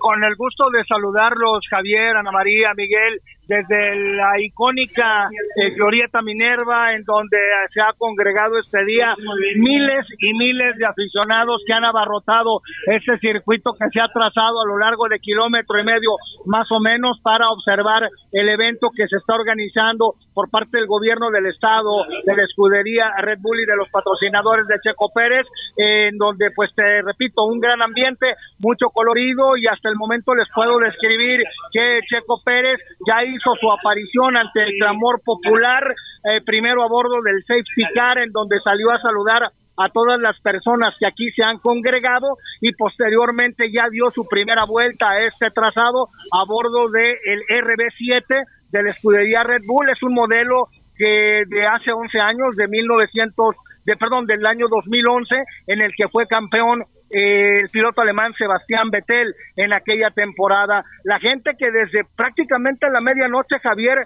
se ha dado cita para poder obtener el mejor lugar, la entrada es gratuita, pues ha estado disfrutando a sus anchas, ha padecido el sol que en este momento está cayendo a plomo y en relación a lo que acabas de mencionar respecto a la situación que estamos viviendo, no solo en Guadalajara, sino en el resto del estado, pues hizo su aparición de manera fugaz y discreta el gobernador Enrique Alfaro, que dicho sea de paso, ni siquiera fue mencionado en el sonido local, simplemente se hizo referencia a la presencia de autoridades, pero no se mencionó el nombre del jefe de eh, gobierno de aquí del estado de Jalisco. Cualquier cosa que quieran preguntar, Javier. Sí, sí, sí. Oye, eh, dime algo, Jaime. Pues desde luego lo que más llama la atención es el Checo Pérez con este con este vehículo que debe ser poderosísimo 11 años pero pues no importa pero no es el único no es la única estrella pues que se está presentando hoy. Eh, es, correcto Javier de hecho eh, el evento que comenzó pasadita a las 10 de la mañana eh, comenzó con la participación de los pilotos de rally entre ellos Benito Guerra de la escudería que patrocina a Checo Pérez, posteriormente también hubo un espectáculo de paracaidistas, de ultraligeros y de motocicletas de tipo enduro, no motocicletas de montaña. Posteriormente vino el primer giro de Checo Pérez. En este momento se está preparando el segundo eh, giro de Checo Pérez y bueno, pues entre tanto se mm. está amenizando con música para que pues, la gente se mantenga atenta. Descríbenos el giro, descríbenos cómo fue el primer giro. Bueno, te describo. Primero se hizo un trazado de aproximadamente kilómetro y medio que va desde la por todo por la avenida Vallarta, desde la desde la calle Emilio Castelar hasta Juan Palomar y Arias, es prácticamente todo recta sobre la solamente la parte de la de la glorieta Minerva en donde primero eh, Checo Pérez hizo el reconocimiento del circuito del trazado, las condiciones del pavimento a bordo del safety car, aunque ya después Checo por el quemacocos salió a saludar a todos los aficionados. Y posteriormente ya a bordo del RB7 dio un giro, dio algunas zonas, pero desde luego y se aclaró a través del sonido local que todavía no iba a desarrollar el máximo de su ah, potencial por un tema de ir checando la pista, de ver cómo se comportaba la suspensión para posteriormente ya en el, el segundo giro, que es el que está por iniciar, ya se pueda ver a máxima de su capacidad este este este monoplaza. Oye, eh, eh, el máximo de su capacidad y, y sí le rinde porque van a ser varias cuadras, ¿no? Sí, es correcto, te decía, más o menos como un kilómetro y medio, que para un Fórmula 1 pues cuando mucho podrás meter tercera velocidad, no tercera de siete, porque obviamente el trazo es muy corto. Pero bueno, me parece, Javier, que eso a la gente hoy le importa poco, porque quería tener contacto. Sabemos que el deporte en México es un deporte de efeméride y que muy pocos son los deportistas que hacen sentir ganador a la mayoría de la gente que aquí vivimos, y uno de ellos es Checo Pérez, como es el Canelo Saúl Álvarez, como lo fue Loreno Ochoa, Ana Gabriela Guevara, Soraya Jiménez, etcétera. Jaime, volveremos contigo un poquito más adelante para eh, eh, escuchar por lo menos un poco de toda esa emoción que está viviendo allá en Guadalajara. Gracias, Jaime. Buenas tardes, Javier. Aquí estamos pendientes. Gracias. El Heraldo Radio 100.3 de la FM en Guadalajara. Volvemos. Y ahora estoy seguro una vez más que no merezco ni una gota de tu vida en que este amor me queda grande Conéctate con Ana María a través de Twitter, arroba Anita Lomelí. Sigue con nosotros. Volvemos con más noticias. Antes que los demás. Heraldo Radio, con la H que sí suena y ahora también se escucha. Todavía hay más información. Continuamos. Hola a todas y todos. Soy el doctor Francisco Olguín Sánchez, director médico para el portafolio de oncología en Pfizer México. ¿Cada cuánto se debe ir a revisiones médicas para descartar un cáncer de mama? Es necesario fomentar la cultura de la autoexploración a fin de detectar alguna anomalía. El médico especialista guiará para saber cómo hacerlo de manera correcta y solicitará los estudios correspondientes. Las mujeres mayores de 25 años deberán comenzar a realizarla mínimo una vez al mes y visitar al especialista para hacer estudios una vez al año. Hazlo bien, mano al pecho.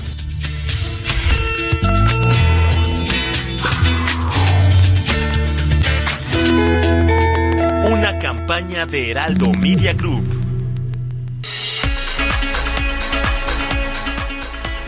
Por estar con nosotros. Continuamos en las noticias con Javier Alatorre. Y bueno, un león abandonó en un predio del municipio de Chalco, Estado de México, fue rescatado este lunes por personal de la Profepa. Estaba abandonado al encontrarse en un deteriorado estado de salud.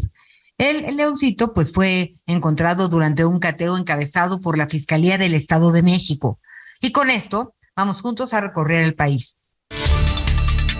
Se espera que durante los próximos días aumente la cantidad de personas migrantes de Venezuela y de toda Centroamérica que sean deportados de los Estados Unidos por la frontera de Sonora, ya que entrará en operación el programa migratorio, informó Álvaro Bracamonte Sierra. El secretario de Gobierno de Sonora detalló que este martes estaría reactivando el programa de deportaciones de parte del gobierno de los Estados Unidos, ya que el domingo y lunes no recibieron ninguna. Se estima que según los datos de la Oficina de Aduanas y Protección Fronteriza podrían estar llegando a Sonora en el peor de los escenarios alrededor de 200 personas migrantes al día, para lo cual ya se están reactivando albergues especiales, informó desde Sonora Gerardo Moreno.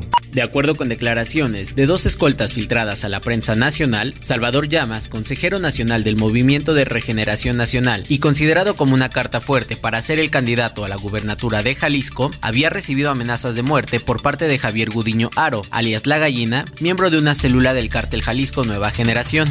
Esta misma célula es la señalada como la responsable del asesinato del exgobernador Aristóteles Sandoval el 18 de diciembre del 2020 y el atentado contra el secretario de Seguridad de la Ciudad de México, Omar García Harfuch, el 26 de junio del 2021. De acuerdo con investigaciones, la gallina tiene su refugio en Puerto Vallarta, donde el cártel Jalisco Nueva Generación tiene una presencia predominante y es su centro de lavado de dinero, informó Ángel Villegas.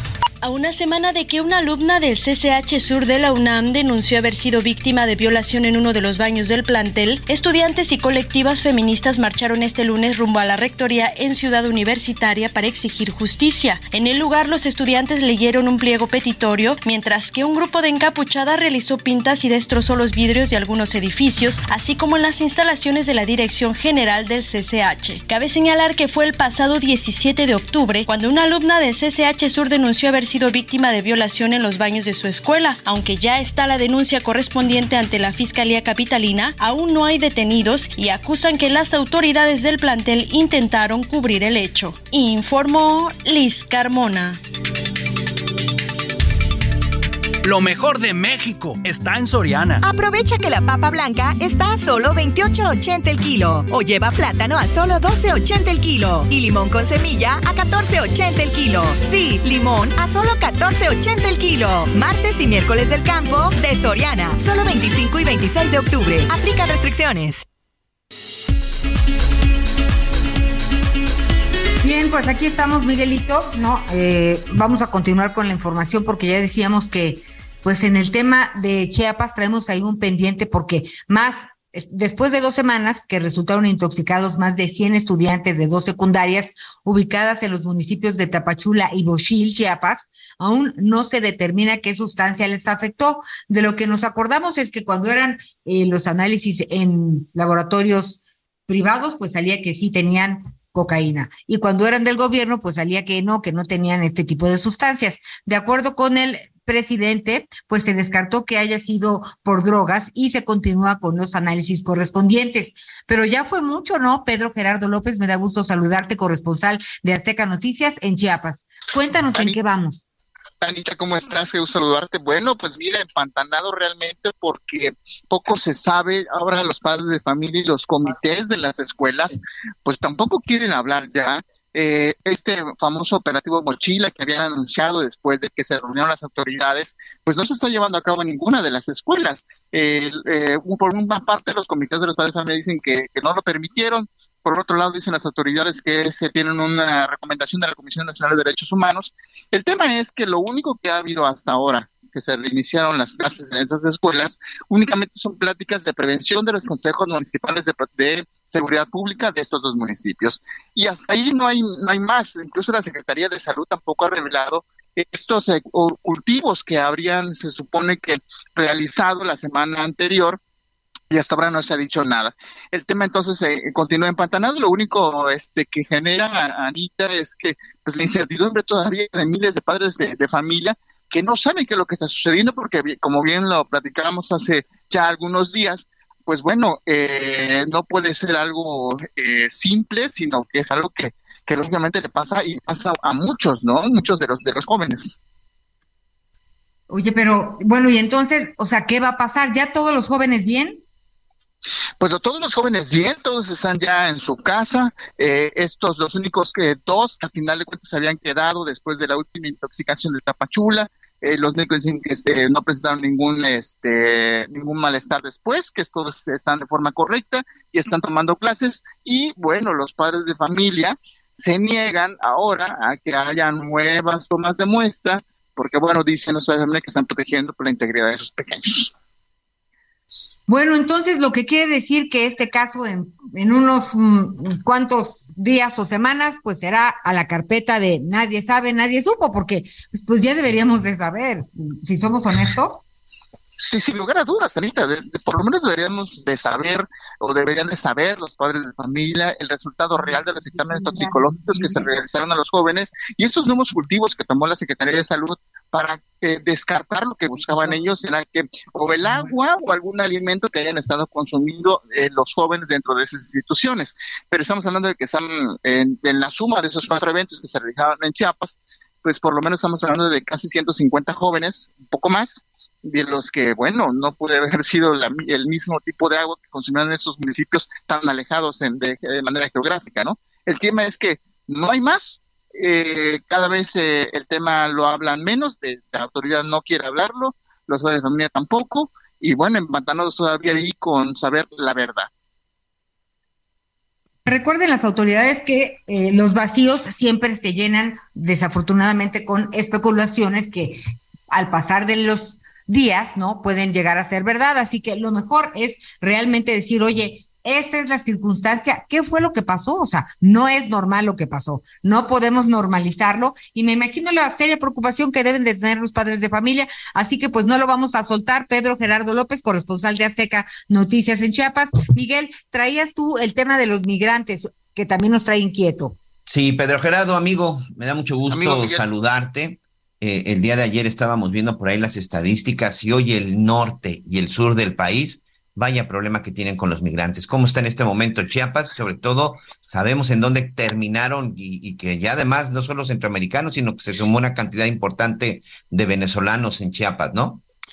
Y eh, bueno, y, también ellos sin poder avanzar, esta circunstancia que se ha dado en Tapanatepec, Oaxaca, Miguel, con más de 17 mil migrantes que están ahí atrapados en Tapanatepec, sin poder tener un documento, sin poder avanzar, se les suman los que están entrando por la frontera. Y ahora están aquí en Tapachula, durmiendo en el parque central, en, eh, en cartones, en nylons, en lo que pueden, porque al final de cuentas, muchos de ellos, este, los que ya están aquí, están eh, pues también con licencia decir, bueno, me regreso a Centroamérica, me regreso de donde yo era, donde estaba, y comienzo a tramitar un pasaporte para poder cumplir con los requisitos, o, o simplemente pues intento por tierra y de manera irregular poder entrar a Estados Unidos. Pero esa incertidumbre los, los tiene todavía aquí.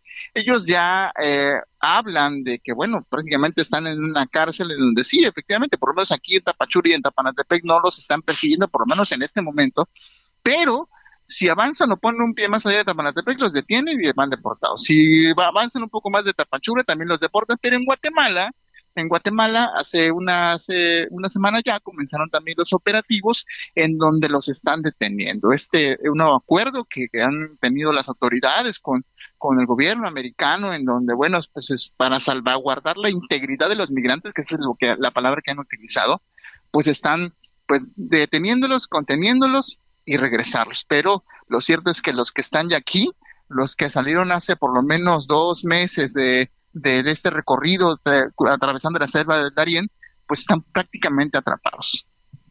atrapados, y no sé si estés de acuerdo conmigo, Pedro Gerardo, digo, tú lo estás viendo en vivo, nosotros de pronto nada más de las imágenes que vemos, este, atrapados sin poder mover y abandonados, amigo, porque nadie ni para echarles una cobija o sobre todo darles un albergue decente y comida y comida de manera decente. Incluso por ahí leía que ya hasta se presentaban de pronto ya pues algunos brotes de enfermedad, sobre todo infecciones. Eh, y ahorita con estos cambios de clima, porque en Chiapas llueve y de pronto pues el sol a todo lo que da con las temperaturas, ¿no?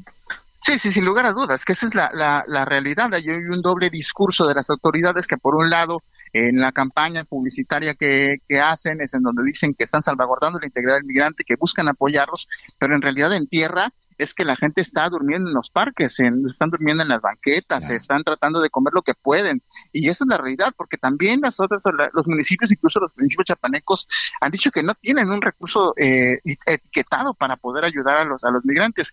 Y bueno, ni hablar de las organizaciones eh, no gubernamentales que por un lado, pues se dicen estar preocupados, pero en tierra, pues no hacen absolutamente nada. Sí, por supuesto, por supuesto, una cosa es el discurso, una cosa es lo que se dice y verdaderamente otra cosa es lo que se hace. Muchas gracias, Pedro Gerardo. Te mando un abrazo, amigo. Cuídense mucho, por favor. Un fuerte abrazo a ambos. Saludos, Anita. Saludos, un abrazo, muchas gracias. Esas son de las cosas que de repente te preguntas, Anita. A ver, ¿en dónde terminaron y dónde quedaron todos esos discursos de los hermanos y vamos a apoyarnos y los vamos a ayudar y de repente vemos esas imágenes terribles, insisto, no solamente en el sur del país, volteas y vas a Tijuana, vas a Ciudad Juárez, ves hacia la, hacia la zona de, de, de, Laredo, o sea, ahí se encuentran durmiendo debajo de un puente, bajo las condiciones más inhumanas, insisto, en dónde están todos esos discursos de apoyo y sobre todo un poquito del sentimiento de humanidad, ¿no? Mira, es que yo, esta cuestión de la humanidad, estoy totalmente de acuerdo contigo pero Miguel, no hay forma de, de abrigarlos a todos. No tenemos la capacidad. Yo, yo, yo nada más eh, digo, bueno, ¿dónde está el Instituto Nacional de Migración y todo lo que, lo que, lo que deriva de, de su trabajo? Por lo menos escucharlo decir, oigan, atendimos a 500, no podemos con 300 mil. Algo, Miguel, algo. Sí, pero, pero Anita, pero recordemos que si hoy la migración está en uno de sus puntos máximos, en uno de sus niveles más complicados, es porque nos cansamos de invitarlos a que vinieran y a decirles no pase nada, vengan si, se quieren ir al norte del país, vámonos. O sea, tenemos cuatro años promoviendo la migración, Ana María Lomelí. Tenemos cuatro años promoviendo que la gente salga de sus comunidades para que se vaya a Estados Unidos a ganar dólares y de esta manera crezcan las remesas en todo, en toda la zona, en toda la zona de Centroamérica y por supuesto en México, que ha sido uno de los principales, de los principales motivos que se han aplaudido, que son las remesas.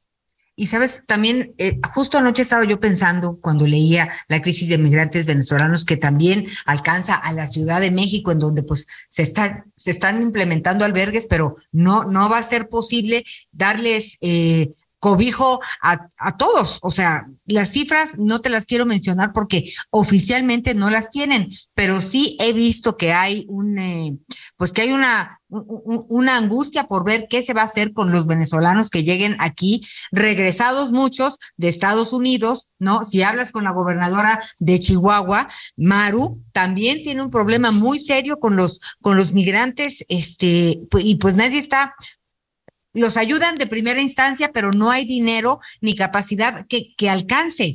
Eh, ahorita con los venezolanos en la Ciudad de México, la mayoría de ellos no cumple con los requisitos que piden las autoridades para eh, el, el, registro de asilo aquí en la Ciudad de México. Entonces, pues está muy complicada la situación, este, pero no hay para dónde voltear, Miguel Aquino. Yo de la humanidad comulgo contigo este, sí tendría, o sea, tiene que haber, pero los cómo es en, donde nos atoramos.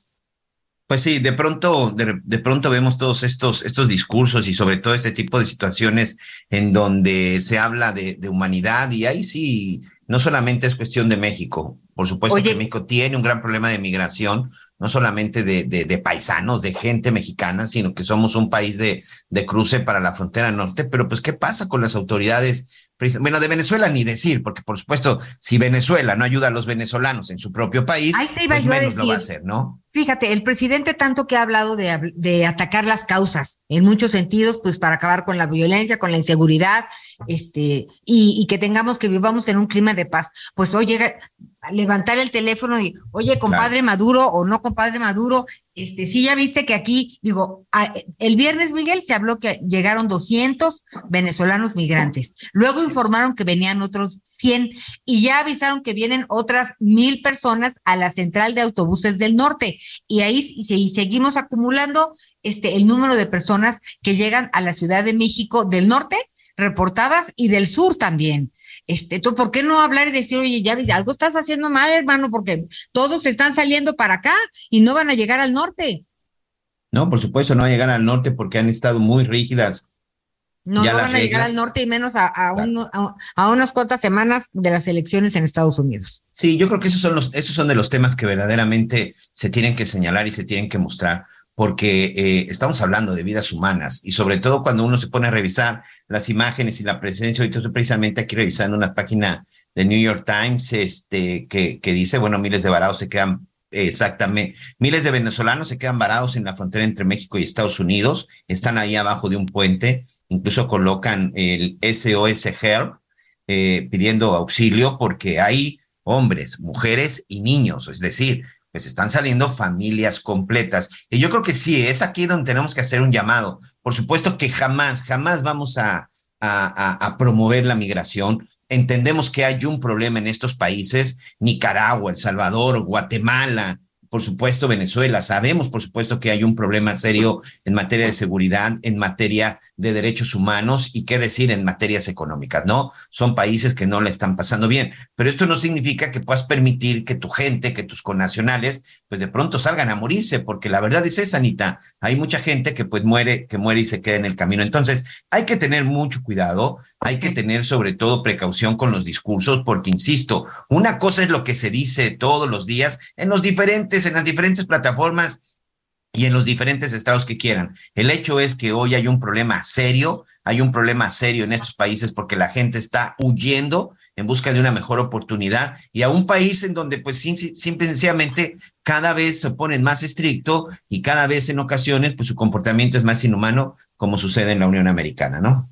Sí, oye, y te comento algo. Ya ves que hace un, un, par de meses estuvimos en el Valle de Guadalupe. Se va a celebrar eh, el, el, último fin de semana de octubre, o sea, ya el Congreso Intermundial de la Viña y el Vino, no, de la, de la Viña y la Vid en, en Ensenada, en el Valle de Guadalupe. Vienen 48 países invitados. Es un evento, la verdad, precioso. Y pues ya te imaginarás eh, el escenario de, de, Baja California, de Ensenada, del Valle de Guadalupe. Y trabajando con los vinicultores, eh, tienen un problema tremendo de escasez de mano de obra. Entonces, pues han empezado. Y están ahí en la frontera. Digo, o sea, han empezado a trabajar con jornaleros haitianos, este, y de distintas nacionalidades, pues que quieren trabajar a como dé lugar, pues porque quieren trabajar, quieren salir adelante de alguna manera. Entonces, mira, mira qué curioso es este, eh, eh, el transitar del migrante, ¿no? Yo vi a dos haitianos trabajando en el Valle de Guadalupe que se van a capacitar próximamente eh, para poder realmente especializarse, porque pues el trabajo de, de, de, la realización de un vino, pues son enólogos y especialistas, y hay que conocer la tierra para ver de qué forma cultivas y cuándo la uva. son muchas cosas, pero se desprende de la tierra. Entonces, estaba yo conociendo un centro que van a inaugurar pronto para dar capacitación a toda esta mano de obra que sí quiere trabajar, pero le falta especialización y ya para la demanda que se está requiriendo de los vinos de México, no solamente en el Valle de Guadalupe, sino en los 15 estados donde se produce, incluido Baja California, pues este sí habría que poner atención. Y sabes qué, Miguel, me acuerdo también de del programa Sembrando Vida, que dijeron muy bien, que entren los migrantes y que empiecen a trabajar en este programa. Entonces, necesitamos armar un rompecabezas con las instituciones, con las autoridades. Lástima que luego no nos dan respuesta fácil. Nos tardamos mucho en decirle, oye, ¿qué pasó con eso de que estaban dándole trabajo a los migrantes? A ver, señor Javier May, responsable de, de, de Sembrando Vida, también tendríamos que tener esa respuesta. Si se necesitan jornaleros, pues a ver, quién necesita, quién quiere trabajar, quién se queda un poco mejor organizado y orquestado este rollo de la migración, que al final de cuentas todos somos migrantes de una o de otra forma en este mundo. Claro. Así, así se formó el mundo, así se formaron las sociedades. Mucho, es más, Estados Unidos es un país de migrantes, es un país que eh, hoy está establecido y hoy es una potencia gracias a la cantidad de migrantes que por décadas, que por décadas han estado llegando hasta la Unión Americana. Fíjate, Anita, que te escuchaba, y esto lo dices tú en el norte, te voy a platicar la experiencia del sur. Les voy a platicar la experiencia del sur, amigos. Y si alguien hoy tiene ganas de emigrar de, algún estado de la República hacia la zona de Quintana Roo, hoy les puedo decir, hoy es el momento de hacerlo y les voy a explicar por qué. Hoy en el sector hotelero, que es el principal motor económico del Estado, y que me atrevo a decir que Quintana Roo, por supuesto, es uno de los que más aporta en materia de turismo al PIB en este país, hoy tiene una escasez del 30% de la mano de, obra de trabajadores en el sector hotelero. Tú vas a un hotel de cinco estrellas, de superlujo, de los diamantes, lo que quieras en la zona hotelera, en el centro, Playa del Carmen, Tulum, en todos. En todos existe un letrero, se solicita gente, desde gente que esté en mantenimiento, en las recepciones, en las áreas de entretenimiento. Es decir, hoy el sector hotelero tiene una oferta de trabajo para muchas de estas personas. Aquí la migración viene sobre todo de nuestros amigos del Caribe. Aquí hay una gran cantidad de cubanos. Un abrazo para todos nuestros amigos cubanos. Yo he tenido la oportunidad aquí de conocer muchos cubanos y que han llegado y que se han establecido porque eh, insisto, no se trata de promover nada, pero muchos llegan en lanchas, Anita, amigos, a la zona de Isla Mujeres y ya nada más de pronto tienen la opción.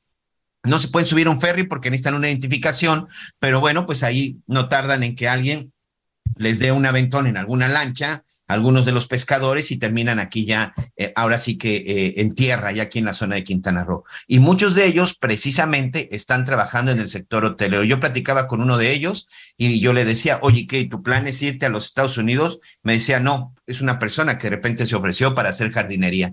Dijo, no, yo aquí me voy a quedar, no necesito irme hasta Estados Unidos, aquí hay trabajo, me dice, aquí hay trabajo, mi hermano, y cualquier cosa es más fácil el día de mañana traerme a mi familia aquí que es un paraíso y que por lo pronto ya tengo trabajo. Ese tipo de gente, bienvenida. Claro, claro que sí. Y también, ¿sabes qué, Miguel? Ahorita ya que se viene esta época de invierno y que viene la época pues de fin de año, tengamos presente que sí tenemos un panorama complejo en relación a, a los migrantes y seguramente alguna familia, alguna persona, podemos ayudar organizándonos con lo que tenemos en casa o comprando eh, pues una bolsa más de arroz o cosas así. Miren, hay cosas que puede hacer el gobierno, es su obligación, pero también hay cosas que podemos hacer nosotros y, y bien haríamos, Miguel Aquino. Nadie está viviendo de su país por gusto. no, por supuesto que no. Y acuérdense que la, la, vida es una rueda de la fortuna. Para nuestros amigos en la zona del Valle de México, un saludo para todos los amigos en la capital del país. Vaya tarde complicada. Mucho ojo, Anita. Tenemos varios, varios bloqueos que ya están provocando un caos, sobre todo en la zona centro. Está cerrado el circuito interior José Vasconcelos a partir de Benjamín Franklin hasta la zona de insurgentes. Y ya también está, tenemos un bloqueo en Paseo de la Reforma y hay una marcha que va del Ángel de la Independencia hacia el Zócalo. Ahí es gente del Estunam, donde estarán haciendo, por cierto, una, eh, una protesta. Entonces también el circuito de la Plaza de la Constitución lo cerrarán en cuestión de minutos. Anita Lomelí. me, me, dice gente que viene del aeropuerto que por dónde se, se sale y le dije, pues por el circuito interior, ¿no? No, no es opción porque ya tiene carga vehicular. Yo les recomendaría mejor que se vayan por la zona del viaducto o en determinado momento por la zona de atrás de eh, Fuerza Aérea y posteriormente hacia la zona de Zaragoza, porque el circuito interior hoy está muy complicado con estos bloqueos. Bueno, pues eh, estamos llegando al final de las noticias con Javier Alatorre. Eh, tome sus precauciones en la capital del país. También estamos en tiempos huracanados. Usted sabe a dónde va a llover. Ya tenemos la información, hemos estado platicando de ella. Así que cuídese mucho. ¿No? Gracias, Miguelito. Nos vamos. Gracias, buen provecho. Hasta mañana. Gracias por acompañarnos en Las Noticias con Javier Alatorre. Ahora sí ya estás muy bien informado.